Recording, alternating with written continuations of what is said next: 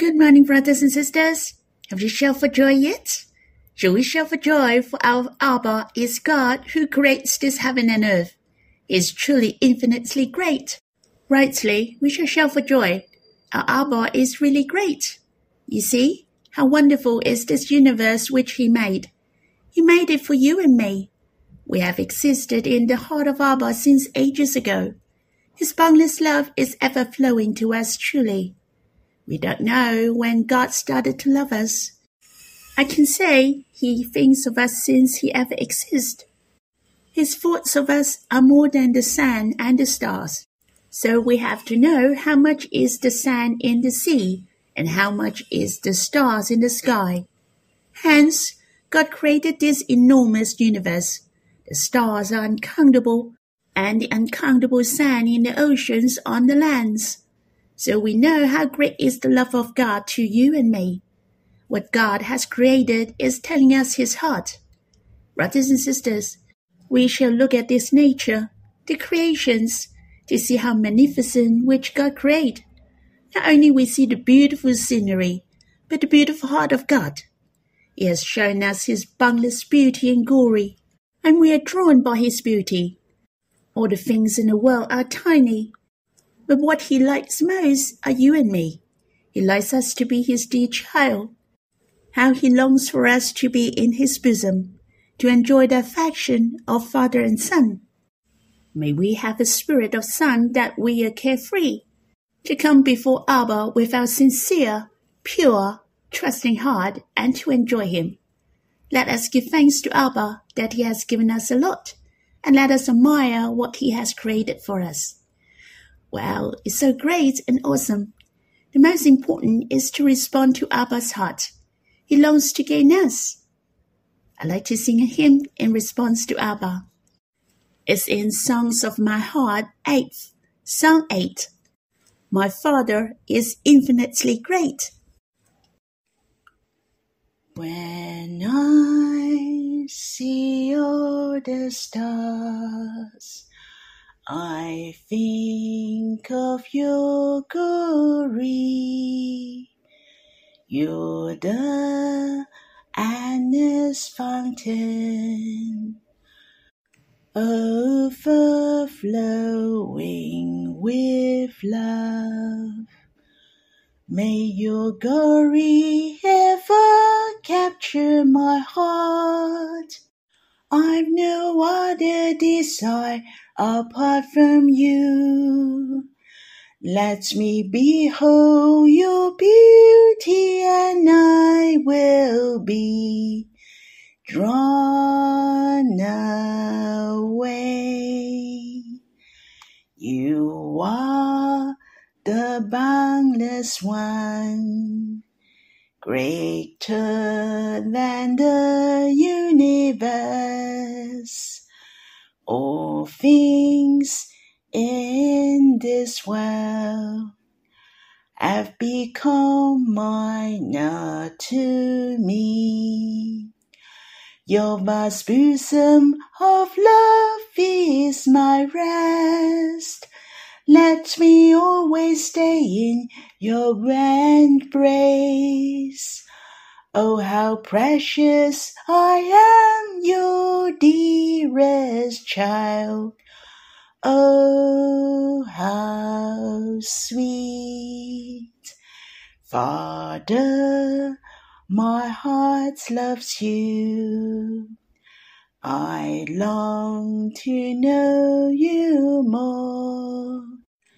Fully drink of your love daily rejoice before you.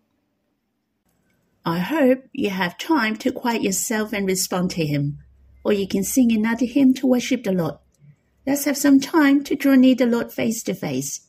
You can stop the recording and we'll read the Bible when you're done. May the Lord bless you. Brothers and sisters, we'll read Psalm 119 verse 145 to 160, which is the 19th and the 20th sessions. With my whole heart I cry, Answer me, O Lord. I will keep your statutes. I call to you, save me, then I may observe your testimonies. I rise before dawn and cry for help. I hope in your words. My eyes are awake before the watches of the night, that I may meditate on your promise. Hear my voice according to your steadfast love, O Lord. According to your justice, give me life. They draw near who persecute me with evil purpose. They are far from your law. But you are near, O Lord, and all your commandments are true. Long have I known from your testimonies that you have found them forever.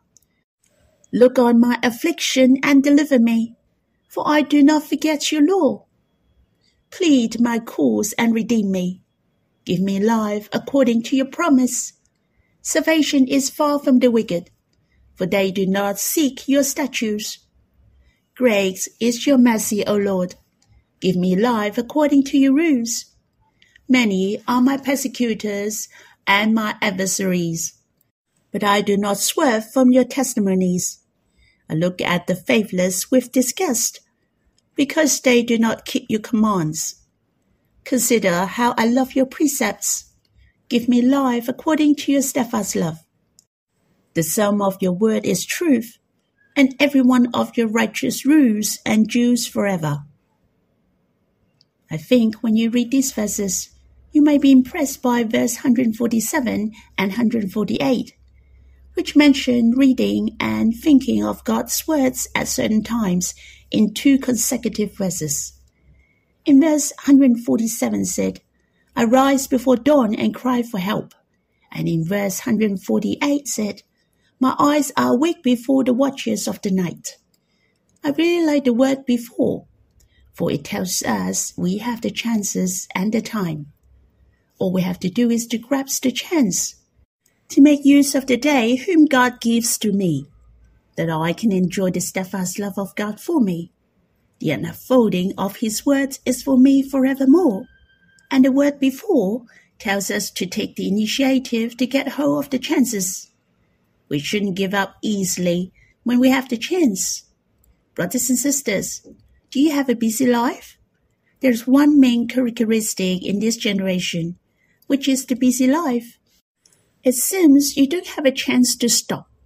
In fact, many people are busy with unimportant matters, but they wouldn't let themselves to calm down, so they cram up all the spare time to spend their time on a meaningless matter. Have you noticed people are well planned in spending money? They will set a budget planning. Yes, do you have a plan in spending your time? Yet you have no budget or have no planning in spending your time. In fact, as we all know, time is more precious and more important than money. Rightly, we should spend our time on the most crucial matters. A waste of time is a waste of life. May you read the words of God before dawn. Our eyes are awake to draw close to Him before the night. Do you have a feeling that you dwell with God from morning till night? The words of God accompany us. You and I shall remember drawing near to God is not wasting our time at all. In fact, it is the most time saving, the most valuable, and the most meaningful. And this precious moment is remembered by God. We shall be reasonable and wise. Life and time is more treasurable than money and wealth. Why bother wasting our time and empty handed in the end? God gives us abundant life. We still have the time. Then how should we respond to God? We will give account to God on that day. God gives some people longer days, some are shorter, but that is not the most crucial. The point is, do we know how to give our time to God or respond to Him? God gives life to every individual according to His love and His good intentions. Since God gives life to us, then why don't we pay him back? In James chapter 4 mention, Yet you do not know what tomorrow will bring. The Lord may come tomorrow, or we will die tomorrow. It encourages us that every one of us shall seize the day. We shall make the most of it and learn how to live well for that day. I believe Moses should be a role model for us, who was satisfied with the steadfast love of God every morning. I also think of the letter to Hebrews. It mentioned, as long as it is called today. How precious, we're still living. There is today. His steadfast love is new.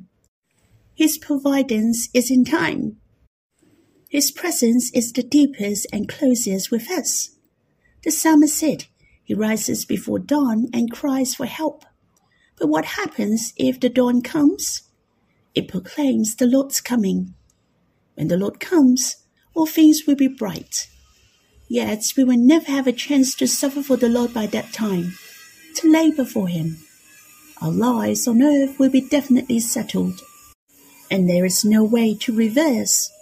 Hence, let's take the opportunity to love him. The psalmist said, My eyes are awake before the watches of the night. Before the watches of the night means the sky is still dark. Then we shall shine for the Lord while it is still dark, to manifest his love in this dark world, to manifest his love, to save people from the dark world.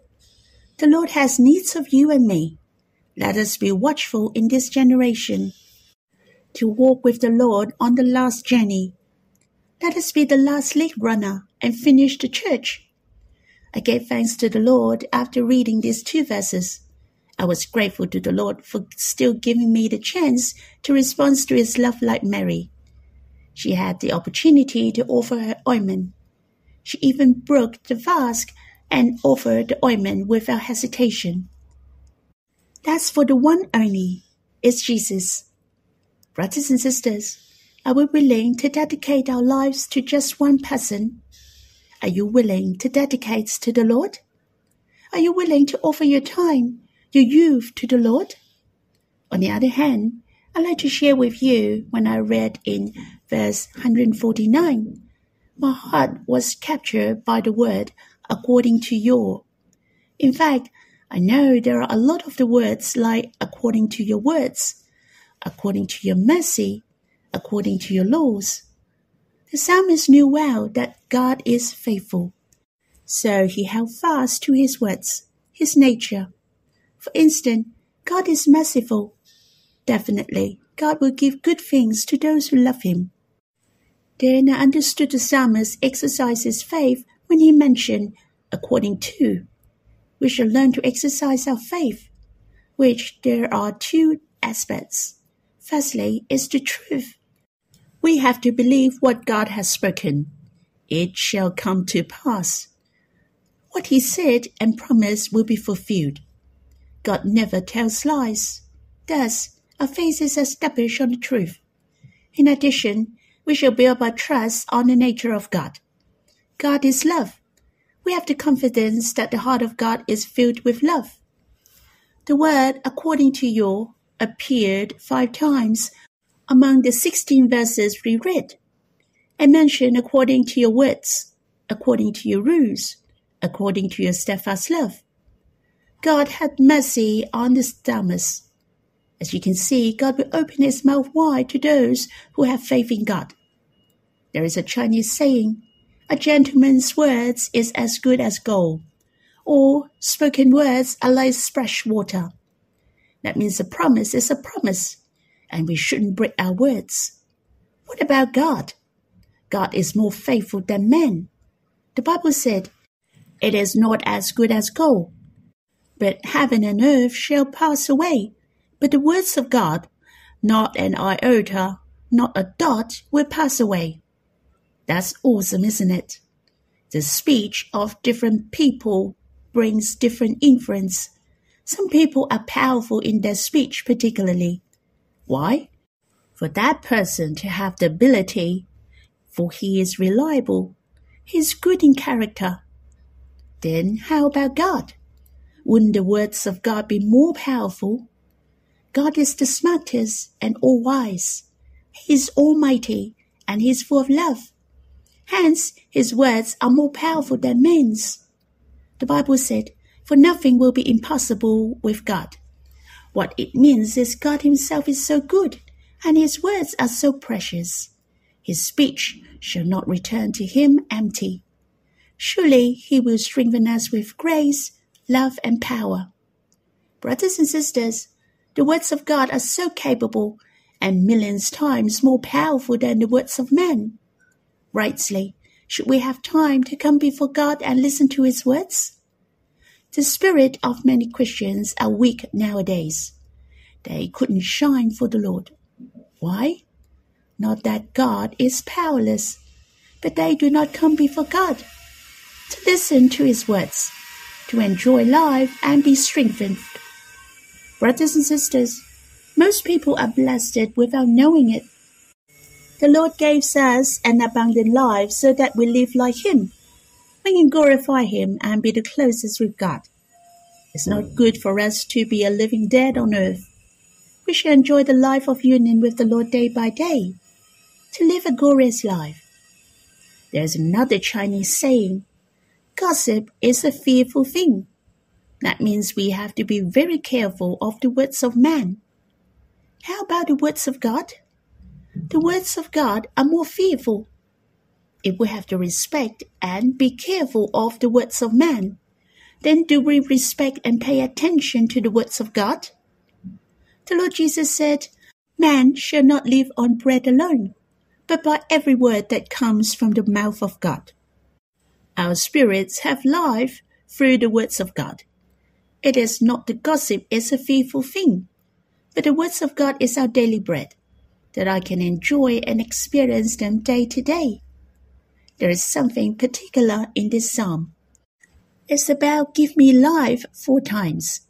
In verse 149 mentioned, according to your justice, give me life in verse 154 mentioned, Give me life according to your promise.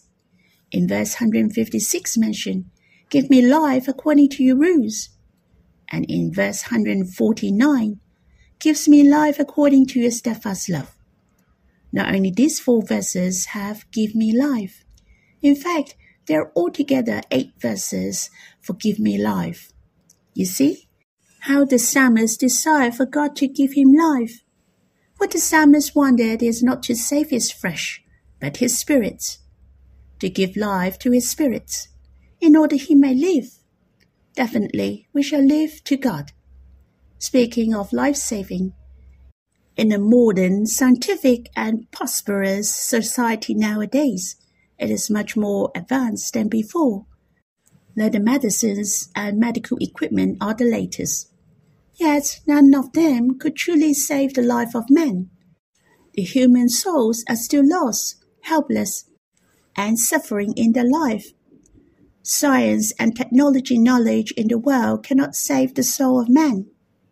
Only God, only the Word of God can give us life. Only God can give the answer to the question of our life. Only God can save our difficulties. Only God can open a way for us. Brothers and sisters, we need God. We need the Word of God. We need the truth. This world and all the things are changing, but not all the things are getting better. Some are deteriorating steadily. Only God will never change. His words remain unchanged. Let's imagine if there's no word of God, we have no idea that God likes to save us. We will not know God nor the salvation this Bible from Genesis to the Revelation to John. God chooses people to write down all the things He likes to tell us. In addition, the love dream of God, His plan and His will. It makes known to us the salvation of God as well as His eternal plan. Lord Jesus came in the New Testament. He appeared and accomplished the salvation of the cross. He was crucified for the sinners in the world and he promised to come to take us. You see how wonderful the Word of God is in the Bible. He came to the world to save us. He saved us always, and He will save us in the future. Truly, the Word of God gives us life. If we meditate, you will realize you and I have experienced He gives us life again and again.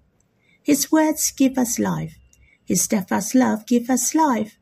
For instance, the psalmist said in this psalm, This is my comfort in my affliction, that your promise gives me life. It is his experience in verse 50.